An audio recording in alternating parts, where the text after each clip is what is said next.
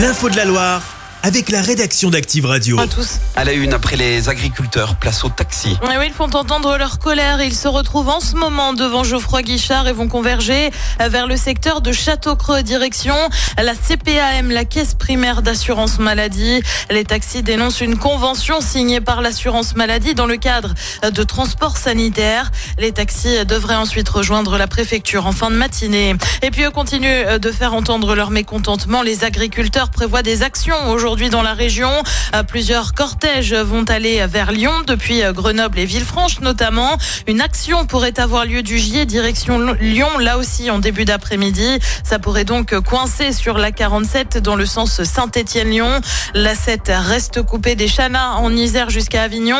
La 9, elle l'est jusqu'à Orange. À Paris, ce sont huit points de blocage qui sont annoncés aux abords de la capitale en début d'après-midi. Le ministre de l'Intérieur, Gérald Darmanin, annonce que 15 000 policiers et gendarmes sont mobilisés aujourd'hui. Un nouveau conseil municipal à Saint-Étienne. Oui, premier conseil hein, depuis le départ de 10 élus de la majorité qui appelaient le maire à se mettre en retrait en cause de l'affaire dite de la vidéo intime. Gaël Perdriau est mise en examen pour chantage mais aussi pour détournement de fonds publics et participation à une association de malfaiteurs en vue de commettre un chantage. C'est dans ce contexte qu'un rassemblement est annoncé ce soir devant la mairie à l'appel du comité des fêtes en un seul mot. Le rendez-vous est fixé à 17h30 pour, je cite, une grande criée de mauvais vœux. Le comité appelle aussi à la démission du maire.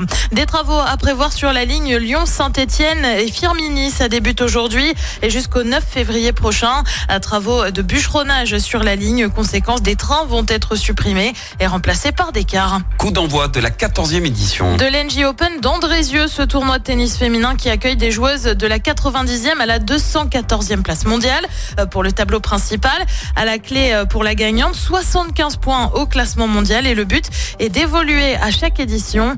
Laurent Puig, le président du tennis club d'Andrézieux, nous en dit plus. On veut faire progresser le tournoi, donc on l'a fait en enrichissant un petit peu les à côté euh, au-delà du sport, avec les collectivités, avec le lycée Mauriac, etc.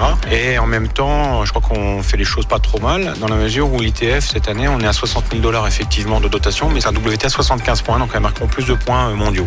On peut traduire ça comme une petite reconnaissance des instances tennistiques. Il y a de l'engouement autour de ce tournoi, il y a l'impact local qui fonctionne très bien effectivement, et puis je crois que ce qui ressort vraiment de ce tournoi, c'est ce côté très familial quand même. On est bien à Andrézieux, les gens prennent plaisir à venir, on reste à notre niveau avec humilité, je crois que c'est ça qui est intéressant. Les résultats sont à retrouver tous les jours sur activeradio.com. En foot, ça coince pour les Verts. Ils se sont inclinés face à Amiens 1-0 pour le compte de la 22e journée de Ligue 2.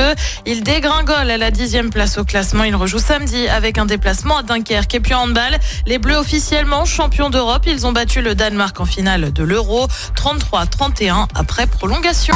Chaque semaine, vous êtes plus de 146 000 à écouter Active uniquement dans la Loire.